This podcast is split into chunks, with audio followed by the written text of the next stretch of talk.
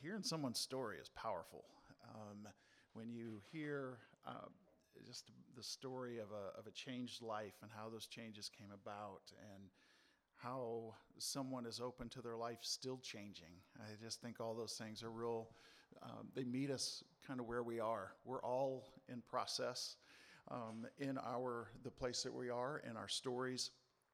And I want us to, um, we're going to look at a, at a second story. This one is uh, an ancient story but it's a pretty powerful one as well. Before we get to that, um, I just kind of want to do a, just a real brief recap of what our summer has been like. Uh, we have uh, been meeting outside, but a lot of what we've been doing is talking about ways that we can engage with God throughout the week, not just here on a Sunday.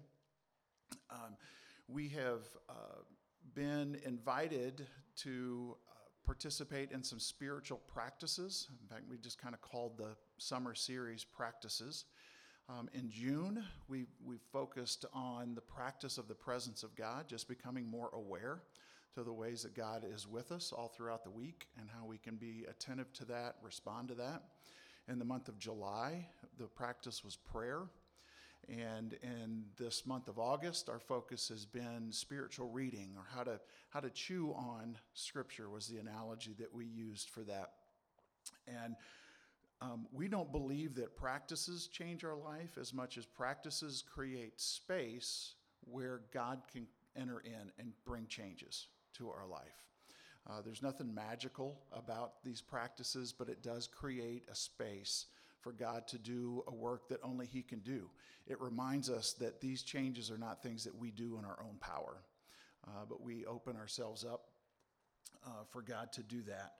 And we began this series uh, way back. Man, this is another one of those. It feels like a, a, year ago, but it was just earlier this summer. So much going on in our world. You may remember I had this inflatable kind of fitness device that um, you can stand on, and it challenges your balance. But the, the purpose is to, to concentrate and to strengthen your core. And I had, I had Dave standing up here on concrete, very solidly standing on concrete. And Jane volunteered to stand on that inflatable, moving glob. Um, and the challenge that it was in that. And you may remember that um, when we asked her to kind of look around, it was kind of hard to keep her balance, but when she focused on a certain spot, things kind of, she was able to maintain her balance a little bit more. Well, the whole point of that, and I'm sure you remember exactly what the point is, right? Um, the point of that is um, when, for physically training someone, uh, you want to increase their sense of balance so that if they find themselves in real world situations that throw themselves off balance, they're able to um, respond better. Um, spiritual practices, what they do is they, they can kind of throw us off balance. Um, they, it's, a, it's a planned moment of disequilibrium that trains us so that we can better handle the many times of unplanned disequilibrium that happens in a given day over the course of a lifetime. This summer, the past several months, uh, for all of us, has been unplanned dis- disequilibrium. Can we agree to that? None of us knew and we still don't know. Are we at the tail end? Are we just hitting? Are we are we wearing masks for the rest of our lives? What are, you know? What is this going to look like? We don't know. Uh, what does this mean for how we interact and for community? We are in a constant state of unplanned disequilibrium. But what spiritual practices have the power to do as God works through them is to stabilize us in those unplanned moments. And that's the part of our story that when people hear that part of our story, they're like, wow, okay, that was something that was more than just you. That's, that's when someone realizes, okay, there's something happening here I want to know a little bit more about because that's not natural. And they may not put it this way, but it, it is something supernatural. It is something that God does in us to strengthen us. So uh, we're going to look at a man named Job. It's spelled uh, like Job, but it is uh, pronounced Job. Um, I've got some friends that are several thousand years old and knew him personally and said it was pronounced Job. Um, and on the inside of your of your handout, I went ahead since we had the space on that paper. I've, I've printed out most of Job chapter one, and this is a part of his story that the first time I read it, I was like, "This guy is nuts.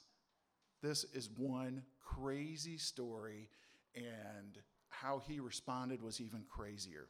So I want us to kind of read through this story, and then we're going to then we're going to see this story. I'm going to ask for uh, some volunteers, and uh, hopefully we'll we'll be able to capture what what's really taking place in this. So, beginning in uh, verse one, there once was a man named Job who lived in the land of Uz. He was blameless, a man of complete integrity. He feared God and stayed away from evil. He had seven sons and three daughters. He owned 7,000 sheep, 3,000 camels, 500 teams of oxen, and 500 female donkeys. He also had many servants. He was, in fact, the richest person in that entire area. Yet he still could not afford a house in Marin. Job's. kidding, that's a more modern translation. Um, Job's. Uh, Job's sons would take turns preparing feasts in their homes, and they would also invite their three sisters to celebrate with them. When these celebrations ended, sometimes after several days, Job would purify his children. He would get up early in the morning and offer a burnt offering for each of them. For Job said to himself, Perhaps my children have sinned and have cursed God in their hearts. This was Job's regular practice.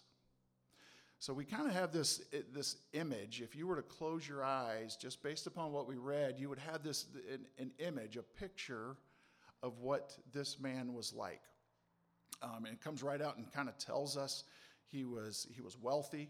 Um, you can tell he was very committed to his family. You can tell he was very committed to this relationship with God. Um, and we see that he was engaged in regular practices that I am I'm thinking contributed to what we are going to see as unplanned disequilibrium to the nth power. Okay? So these regular practices um, worked in him in such an amazing way. Um, it says it was Job's regular practice. As I mentioned last week, I kind of used the illustration with uh, going on car drives with my daughter. I said one car drive with my daughter does not make a difference in our relationship, but apparently several hundred can. Job regularly practiced these things.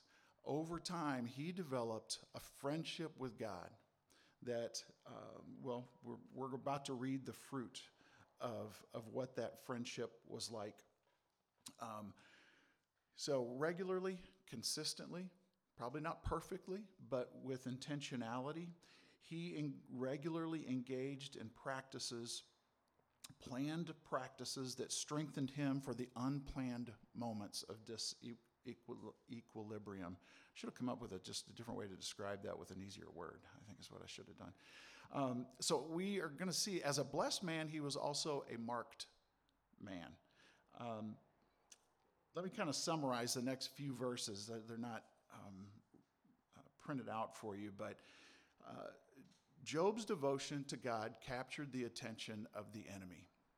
And the enemy um, approaches God and says, I know why Job likes you. It's because you have blessed him so much.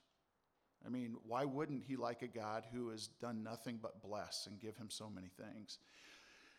And uh, goes on to accuse, and that's a good way of thinking of the enemy. He is the accuser. Um, he accuses Job of not really liking God for who God is. He only likes God for what he benefits from God. And God says, No, I, He loves me for who I am. And He gives the enemy permission to take away some of those blessings just to show, in this time of testing, just to show uh, Job's faithfulness. Um, now, you can kind of think of this, um, if you're familiar with any Gary Larson cartoons, uh, the, if I say bummer of a birthmark, Hal, some of you know exactly what I'm talking about, okay? It's a deer standing up with a target on his on his chest. Um, it's kind of he Job has this relationship with God, and it's kind of like bummer of a birthmark. It's not a birthmark as much as it's a rebirth mark. When we make that choice to to use a um, a word that's in John chapter three, to be born again, to enter in to this relationship with God, we do become marked by an enemy who does not want us to experience that life that we have waiting for us with him. So this is the beginning of, uh, I think, what was the foundation for Alexander and the terrible, horrible, no good, very bad day. If you read that to a kid, um, that that little book. So Job chapter one, beginning in verse thirteen, unplanned disequilibrium. Keep that in mind. Now there was a day.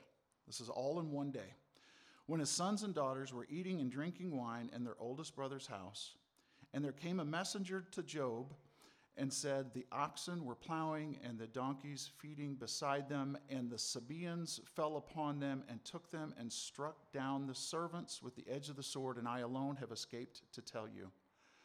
While he was yet speaking, there came another and said, The fire of God fell from heaven and burned up the sheep and the servants and consumed them, and I alone have escaped to tell you. While he was yet speaking, there came another and said, The Chaldeans formed three groups and made a raid on the camels and took them and struck down the servants with the edge of the sword, and I alone have escaped to tell you.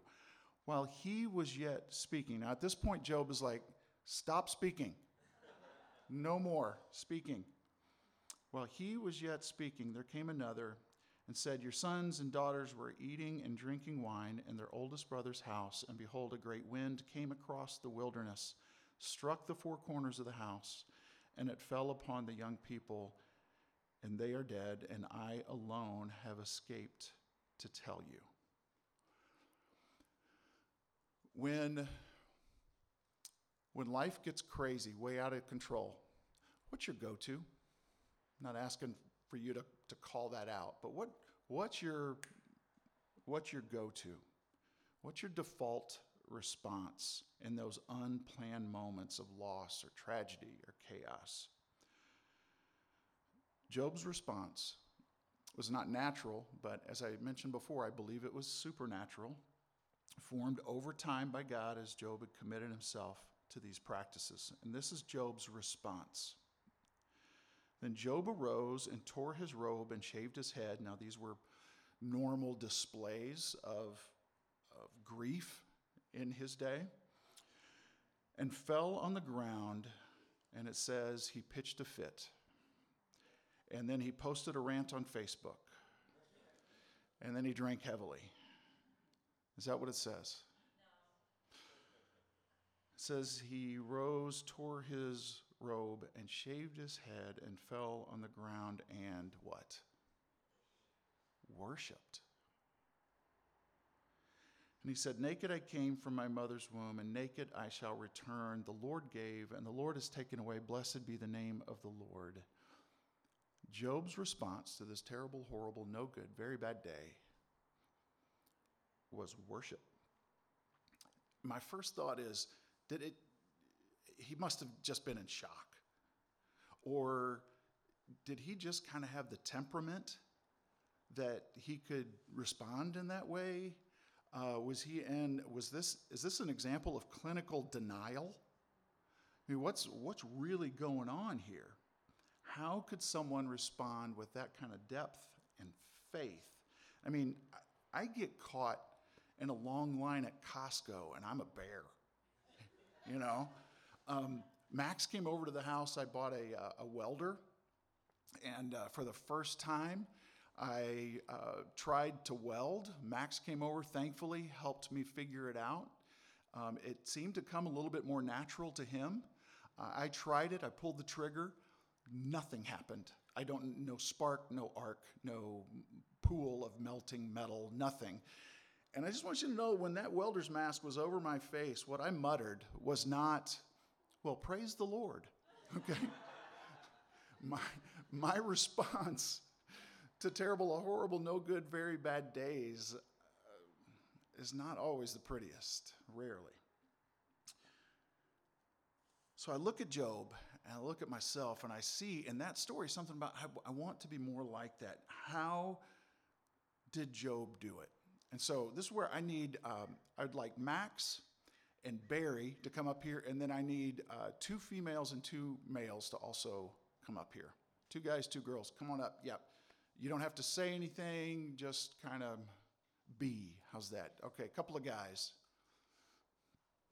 This is your big chance to shine. Yes, John Bell. And I see Daniel leaning forward. yes. All right. Okay, here's what I'm going to have you do. I'm going to have you stand in front of me, kind of, you can use that seam in the concrete, put your heels kind of like on that. All right. Barry, I'm going to have you stand at the far end. Daniel, yeah, you jump in right there. John, how about you um, kind of move in this area? All right. And um, uh, yeah, stand, uh, yeah, stand there on that scene. So let me introduce you uh, to who these people are. We're going to kind of reenact um, what we just read in Job. Okay, so uh, Job, maybe I'm going to have you. Um, this is this is Job right here, Max. Yeah, all right. Well, have you turn kind of facing that way. Everybody else facing the front. And so let me introduce you to uh, your family and who you have in your life here. Okay, um, down there, Jamie. Uh, just want you to know that you had uh, you have daughters. Okay, yep. Uh, Daniel, you're going to represent all the sons. Okay, um, uh, Mary Beth. He had a lot of servants who were probably his closest friends. Okay, so you have some really good friendships in your life. And then um, John Bell, he also had a lot of animals. And uh, sorry, sorry about that.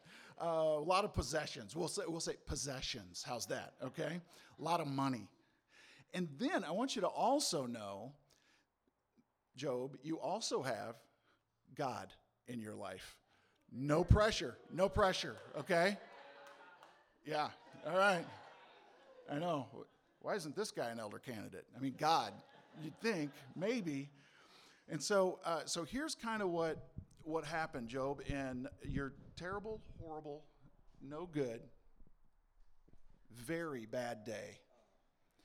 You, um, you lost your family, and not, just maybe to represent this, can you, I don't know, bow your head? How's that? That'll be okay. So you lost you lost your family. Right. You lost your closest friends. You lost all of your possessions and your wealth. So, so what are you, what are you left with?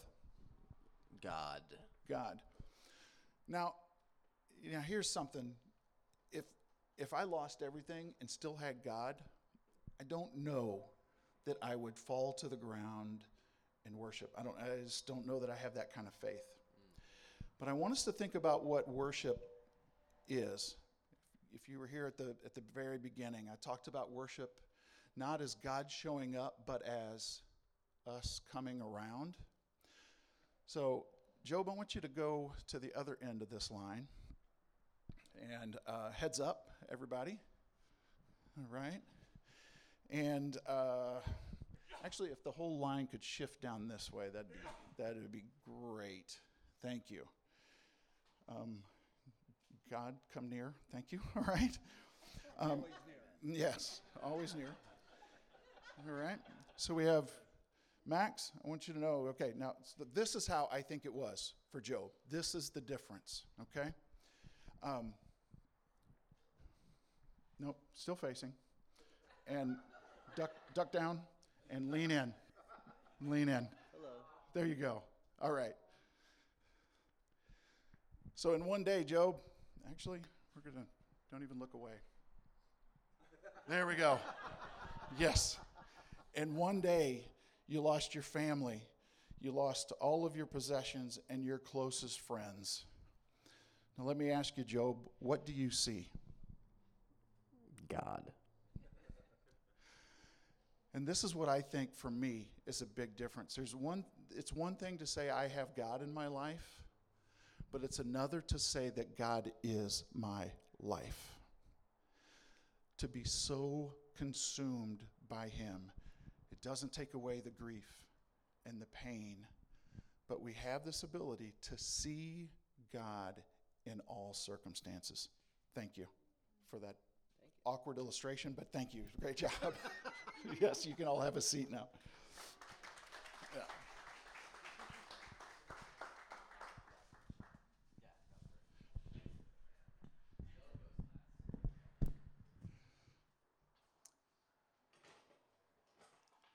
So let me wrap up with this.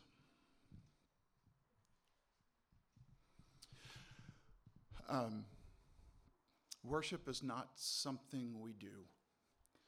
Worshippers become who we are when we are aware of God's presence and we draw close to Him.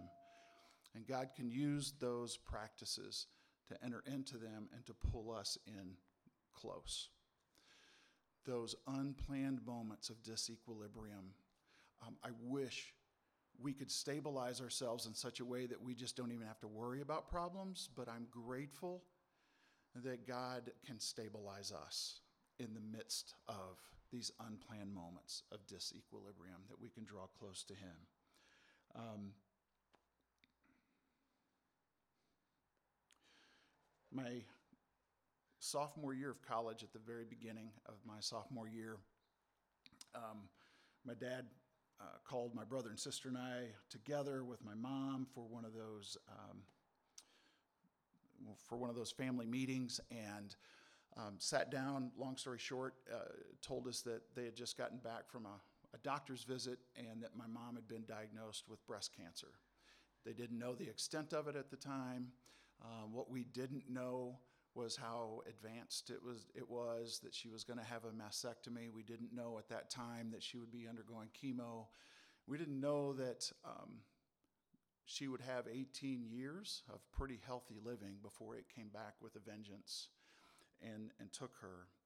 Um, but that night, uh, I think I had either basketball practice or a, a class or something, but I came home from school that night and there was a note on my pillow from my mom she wrote, uh, Gary Paul, I love you. God has been so good to us. I have a real peace and can even say, Thank you, Lord, for allowing this right now. I'm not sure why it has happened, but I know we are each growing more like He would have us to become because of it. Love, Mom. And the stationery uh, had a verse, uh, Psalm 4 7, you have put gladness in my heart. This. Um, my mom did not uh, just have Jesus in her life, Jesus was her life. This right here. We engage in these practices, um, and I want us to just have this picture of what what drawing close to Him looks like for our Father. To, uh, I love that I didn't ask you to do this, but it was kind of a natural thing. Barry, you wrapped your arms around Max. What a beautiful picture that was. And for us to be so close to God that we are able to encounter something like that.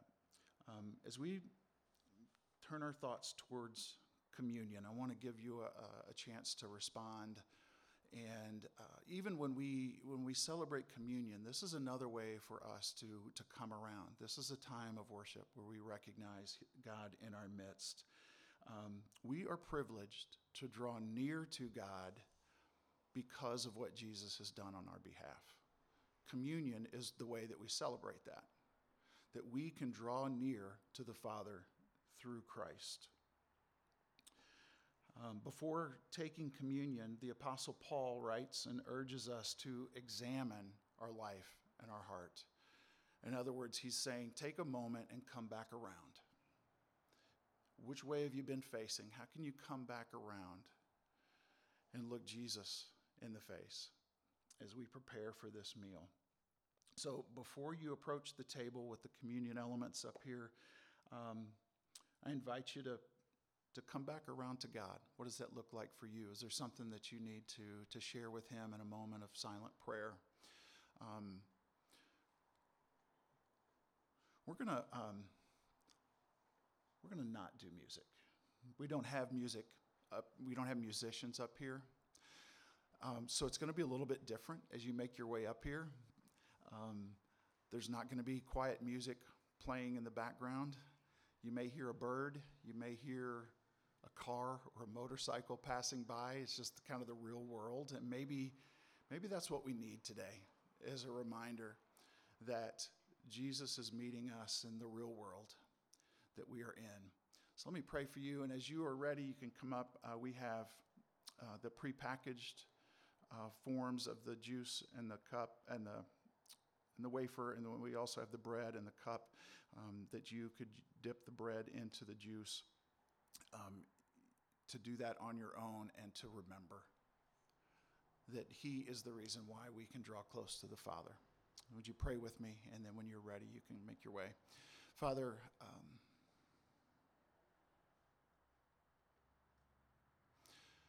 we are born into this world with nothing. We will leave holding on to nothing. But while we are here, you have offered us everything. We thank you for the gift of your Son. Jesus, we remember and at this time your sacrifice for us. And it's in your name, Jesus, I pray. Amen.